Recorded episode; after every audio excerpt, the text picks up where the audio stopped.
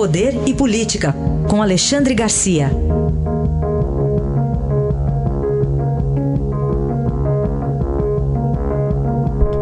Alexandre, bom dia.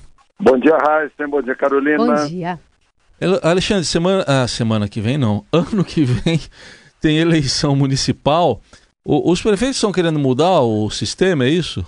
Estão querendo. Eu estou agora no, no aeroporto de Campinas, mas ontem, quando eu estava para embarcar para cá, um grupo de prefeitos do Paraná me procurou e me, uh, eles me disseram que uh, estão se mobilizando no país inteiro, inclusive levaram essa discussão para Brasília, para que não haja em quatro anos duas eleições, para que haja uma única eleição municipal, estadual e, e federal, né, para cargos com, com, mandatos estaduais, municipais e federais. O que significa o seguinte: é, prorrogação de mandato por dois anos.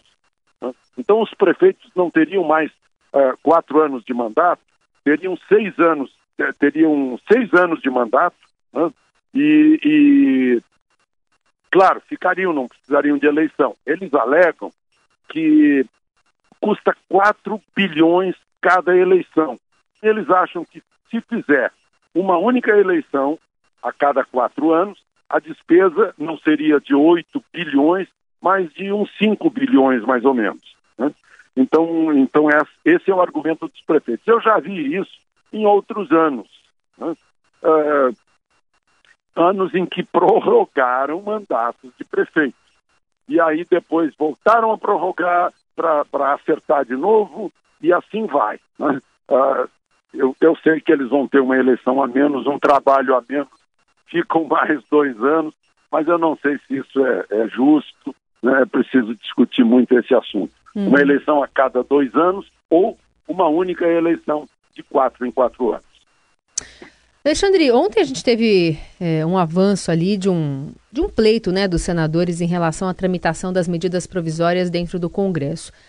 Que avaliação você, você faz a partir né, dessa reivindicação aí de uma casa que está sendo chamada de carimbadora de articulação? Pois é. O, o, prazo é 120 dias uhum. né, para vencer uma medida provisória. Se a medida provisória não for examinada pelo Congresso, não for aprovada pelo Congresso em 120 dias, ela vai para o lixo.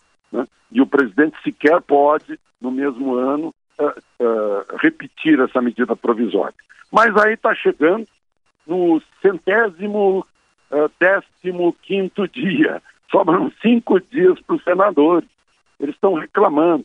Então, propuseram uma, uma alteração né, nos prazos internos, dando limites para as comissões da Câmara examinarem a medida provisória. Então, aí isso acertaria a questão de prazo e deixaria o Senado mais participante das decisões sobre medidas provisórias. Mas o, o mais importante disso que eu queria destacar é que se evitou o que se chama de jabuti. Né? É aquele dito lá do Nordeste que se o jabuti não sobe em árvore, se o jabuti está no galho foi porque alguém botou. Então pegam uma medida provisória, que é do presidente da República, e fazem acréscimos, põem lá reboques, uh, caronas que acabam virando lei, né? sem que houvesse naquela proposta uma, uma intenção de, de incluir aquilo. Toda hora está aparecendo esse jabuti. Se isso for eliminado, né, e o objetivo, para mim, o objetivo principal é eliminar esse jabuti.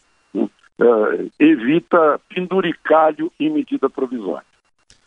Alexandre, você já disse algumas vezes aqui que o presidente Bolsonaro tem, tem é, se exposto demais. Ontem fez isso de novo? Eu acho que sim. Né? As imagens mostram muito parecidas com o juiz de fora. Ele, no meio da população, ele parou o carro, abriu o carro em Aragás. Aí a população da cidade, as pessoas que estavam por ali no caminho dele, uh, afluíram, foram para cima dele e, e literalmente ele estava envolvido pelas pessoas. Né? Eu acho que o pessoal da segurança tem chiliques em momentos desses, né? uh, em que eu acho que tem que considerar que ele é presidente da República e precisa de um mínimo de proteção para evitar o que já aconteceu. Né? Uh, não sei, de repente ele quer mostrar que não, não foi, não ficou com trauma da facada de juiz de fora, pode ser que seja isso, mas está se expondo. Bom, aí a análise de Alexandre Garcia, que amanhã volta ao Jornal Eldorado. Alexandre, boa viagem. Obrigado, amanhã. vou Tchau. embarcar agora. Obrigado, até amanhã.